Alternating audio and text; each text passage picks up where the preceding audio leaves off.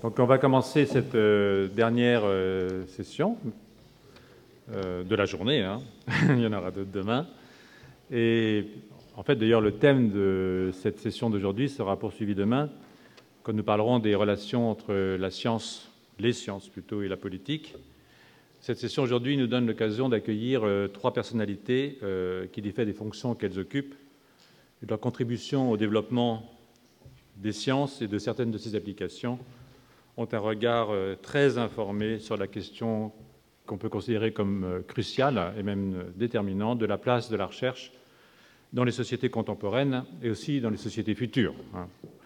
Ça continuera après nous, il paraît. Donc, cette place elle-même est un véritable, constitue hein, la place qu'on donne à la science dans la société, dans toutes les facettes de la science, constitue elle-même un, choix de société, je crois. Donc, euh, ce sont des, questions qui sont vraiment des questions qu'on peut considérer comme euh, déterminantes.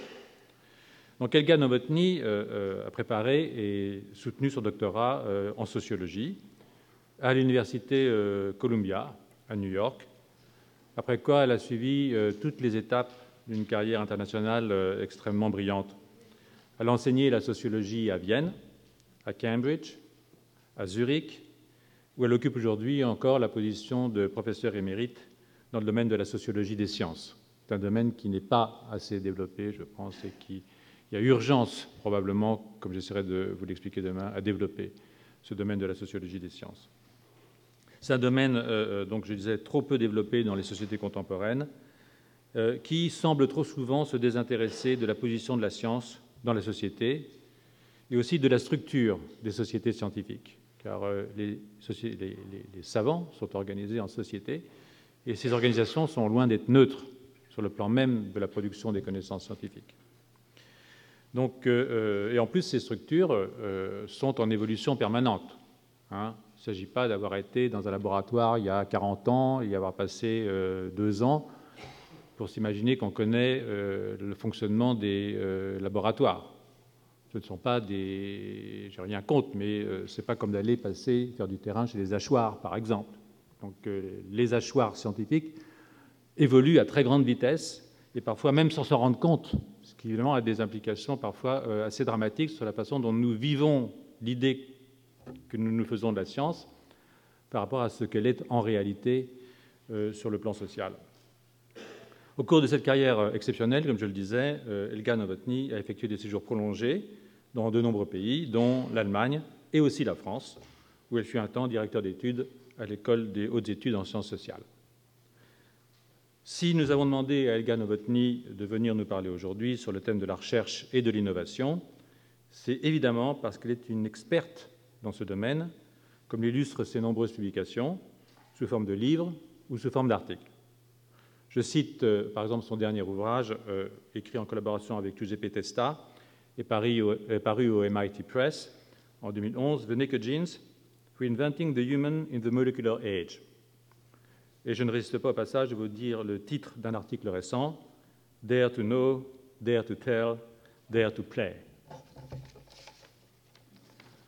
Cette connaissance de la sociologie du milieu scientifique prédestinait Elga Novotny à présider le Conseil européen de la recherche, European Research Council, et je ne pense pas empiéter sur son exposé en rappelant que l'ERC est devenu aujourd'hui un instrument sans équivalent dans le paysage de la recherche scientifique européenne. Nous devons peut-être sa naissance à une réaction des milieux scientifiques face à une orientation de la recherche européenne qui n'apportait pas un soutien assez prononcé à la recherche non finalisée. Les scientifiques sont peut-être des moutons, mais ils n'aiment pas brouter là où ils sont attachés, pour reprendre un proverbe africain que j'ai appris tout à l'heure. Ils n'aiment pas être attachés du tout, à vrai dire, pour la plupart d'entre eux. De fait, l'ERC, dont la mission est d'encourager la recherche de la plus haute qualité en Europe, à travers un financement compétitif, sur la seule base de l'excellence scientifique, indépendamment des priorités décrétées par les politiques. L'ERC a ainsi pour espoir de préparer l'Europe à une société de la connaissance en accord avec l'agenda de Lisbonne. Nous sommes donc très honorés par votre présence, Madame, et serons très attentifs. I'm going to present everyone and then I will call you. Just, just, just wait. et ils sont très attentifs aux réflexions d'une grande chercheuse qui a mis son énergie et ses compétences au service de la recherche européenne. Cette session aura aussi le plaisir d'entendre le professeur Nicole Ledouarin.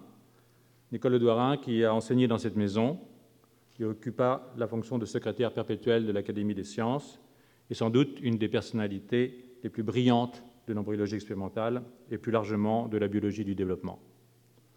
Chacun connaît ses travaux sur le développement du système nerveux, du système immunitaire, des os de la face en particulier et du crâne, et de nombreux autres projets que j'espère elle ne m'en voudra pas si je les ai oubliés.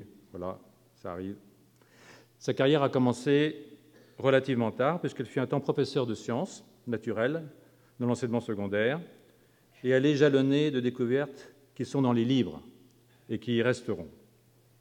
Elle a été reconnue par un très grand nombre de prix internationaux, le prix Kyoto, le prix Jantet, le prix Louisa Grossorwitz, le prix mondial Chino del Duca, et puis le prix d'honneur de l'INSERM et la médaille d'or du CNRS. Nicole Ledouarin, outre ses très nombreux articles scientifiques, est aussi auteur de nombreux livres destinés à un public plus large, dont je m'empresse de conseiller la lecture. Dans un de ses livres, Des chimères, des clones et des gènes, publié en 2000 aux éditions Odile Jacob, Nicole Ledouarin nous offre une réflexion très acérée sur l'origine de ce qu'on appelle la médecine régénérative. D'où le sous-titre de cette session, l'exemple de la médecine régénérative. La leçon de cet ouvrage est que les travaux qui ont conduit il y a quelques années à la découverte des cellules souches pluripotentes induites, les IPS, qui portent tant d'espoir dans le domaine de la médecine régénérative, ne sont pas nés de la volonté de guérir, mais de celle de comprendre. Dare to know. La question d'origine est la suivante.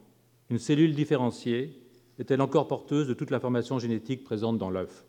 Question posée par August Weissmann, Hugo De Vries et Thomas Morgan, explorée avec succès par Thomas King et Robert Briggs il y a plus de 60 ans, mais surtout par John Gurdon, qui partagea le prix Nobel de médecine avec Shinya Yamanaka, l'inventeur des IPS. Il y a donc là effectivement une leçon à tirer. Merci, cher Nicole Ledouarin, d'avoir accepté de nous éclairer. Il nous reste à introduire notre discutant Olivier Lioncan, Olivier Lioncan est d'abord un très grand neurologue, chef de service à l'hôpital de la Pitié-Salpêtrière et professeur à l'université Pierre et Marie Curie, grand médecin, grand professeur, engagé à gauche pour la défense d'une certaine idée de la médecine. Nombre d'entre nous ont été aussi ses invités quand il produisait une émission radiophonique, scientifique et médicale sur France Culture intitulée Avec ou sans rendez-vous. En fait, avec rendez-vous. Lui aussi a écrit des ouvrages pour ses contemporains, dont Priorité cerveau, des découvertes au traitement, en collaboration avec Étienne Hirsch, publié aussi aux éditions Odile Jacob en 2010, et un autre ouvrage collectif, Manifeste pour une santé égalitaire et solidaire, aux éditions Odile Jacob, rappelle l'engagement de notre collègue et ami. C'est cette volonté de faire qui l'a amené à accepter la position difficile de conseiller santé et recherche médicale au cabinet de François Hollande à la présidence de la République. Nous savons la difficulté d'une telle position qui, dans le contexte des institutions de la Ve République, a toutes les apparences du pouvoir sans avoir forcément tous les moyens, loin de là. Et c'est pourquoi je le remercie très vivement d'avoir pris le risque d'accepter cette invitation. Je sais qu'il a préparé une intervention et je crois qu'il serait très plaisant qu'il puisse réagir à chaud aux propos tenus par nos deux éminentes collègues, à qui je demande de respecter leur temps de parole pour qu'Olivier ait le sien, en tout cas le temps d'exposer ses vues. Sur ces mots, j'ai le plaisir de donner la parole au professeur Elga Novotny sur le thème de Who is afraid of research and innovation, freedom of research and socially robust knowledge.